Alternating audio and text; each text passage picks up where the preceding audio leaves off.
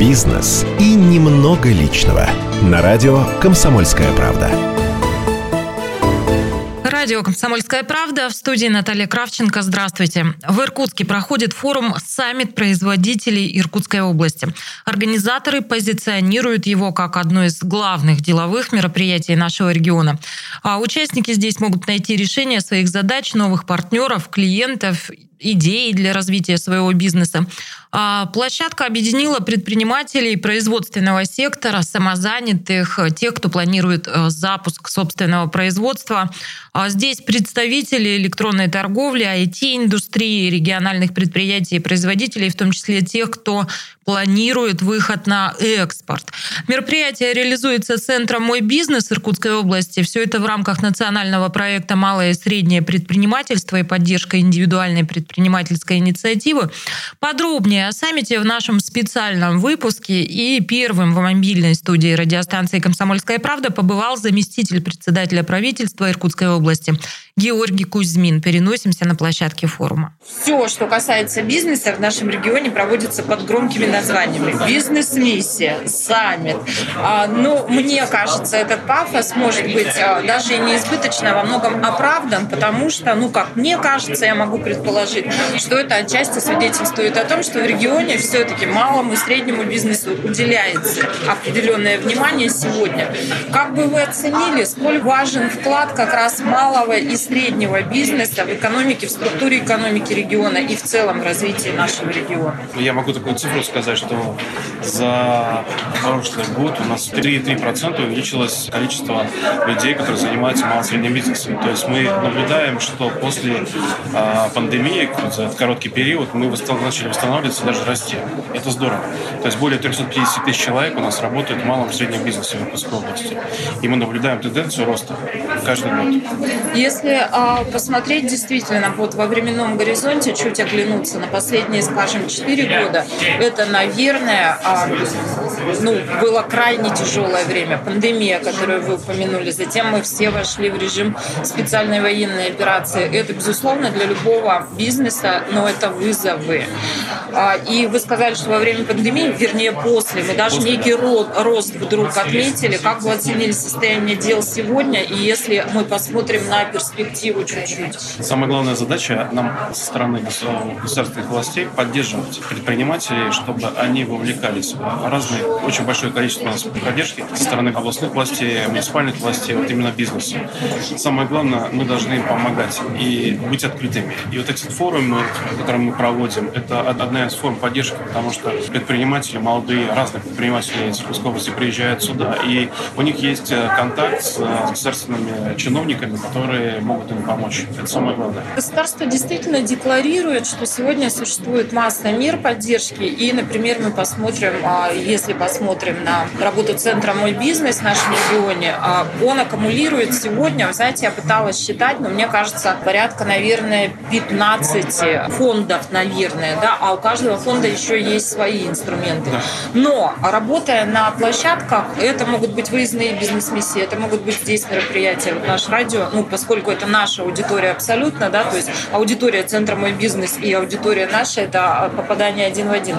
Мы нередко наблюдаем, что часто а, бывает так, что, во-первых, не знают люди о том, что есть такие возможности сегодня, а во-вторых, ну, это, наверное, как-то ментально у нас так, что вот, ну, какую-то помощь вряд ли тебе окажут, а если окажут, то ты должен что-то потребовать. И третий стереотип, с которым мы встречаемся, это то, что а, люди очень многие считают, что это забюрократизированная система, что если ты идешь в эту воду, то ты погрязнешь среди хождения бумаг и так далее. Вот как бы вы прокомментировали все это? Ну, это всегда так было, что человеку, особенно предпринимателю, сложно. Вот он считает, он всегда рассчитывает только на свои силы и считает, что если он связывается с государством, то это проблемы да, возникают. это что... правда, я про да, это. Да, но ситуация совершенно меняется, и очень много предпринимателей в Иркутской области, которые уже работают с государством, с областными властями и чувствуют форму поддержки. Это различные, не только финансовые формы поддержки существуют. Это, если мы говорим следующее, сейчас мы предоставляем э, земельные участки за руку да, под развитие производства. И мы своими компетенциями помогаем. Это различные финансовые льготы, в том числе и налоговые льготы, которые мы предоставляем.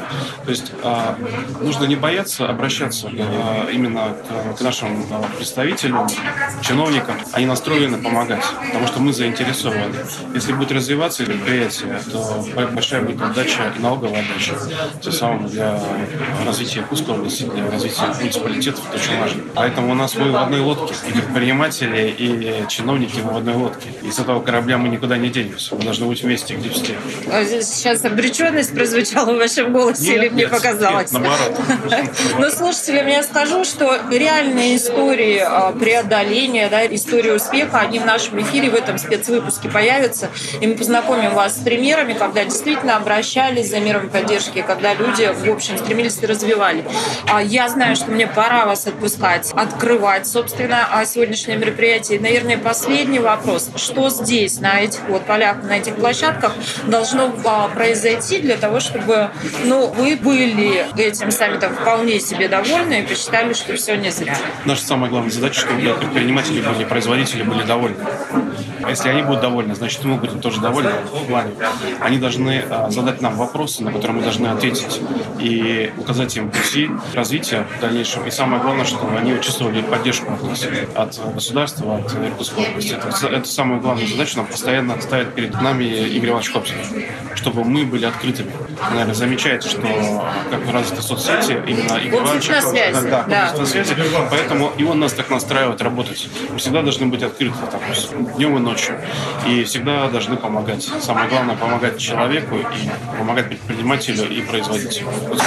Знаете, я вам обещала, что это был последний вопрос, но вот в процессе у меня появился еще один, уж позвольте. Я немного вас знаю, и я знаю, как вы собраны, сотканы и сочинены.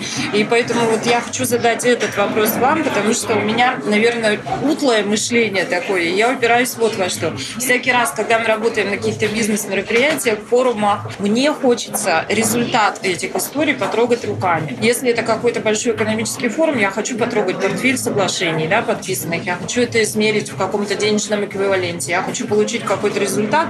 И м- вдруг я стала задумываться, что, может быть, не все можно измерить чем-то конкретным, да, какой-то суммой.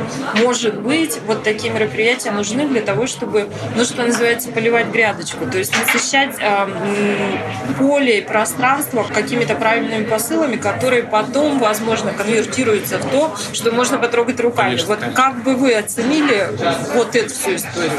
До меня это просто вот совсем недавно дошло. Мне хотелось, вот дайте результат, дайте вот... А сейчас я как-то задумываюсь об этом. Как бы вы вот об этом размышляли? Ну, понятно, что для, для всех важен результат.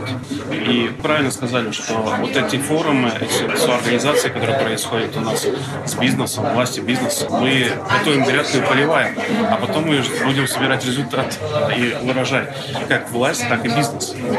Это самое главное. То есть а, не только сразу требуем результата. Открывается производство, да, там, любое.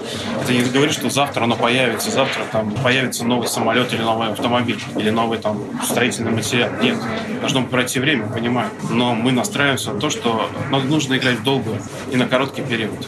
Мы должны выстроить так систему, чтобы предприятие работало, развивалось и приносило не только прибыль, там, налоги, но и э, само удовольствие для предпринимателя, удовольствие работы и работника, который работает на этом предприятии. Это самое главное. Заместитель председателя правительства Иркутской области Георгий Кузьмин, я вас благодарю, ну и время поливать Спасибо. грядку. Спасибо. Пойдемте поливать.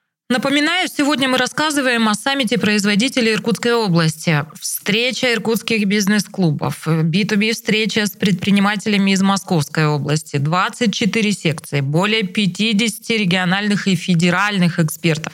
Один из них – эксперт по искусственному интеллекту Иван Каратеев. И далее узнаем, с каким запросом обратились к эксперту и как искусственный интеллект можно сегодня использовать в бизнесе. Дело в том, что 2023 год стал самым прогрессивным прогрессивным для искусственного интеллекта. Вышел чат GPT, про который многие слышали. Вышли генераторы картинок, Midjourney, Яндекс шедевром, э, Сбер Кандинский выпустил свою модель. И теперь можно делать картинки, тексты, применять это в бизнесе. И вокруг этого, конечно, много информационного шума.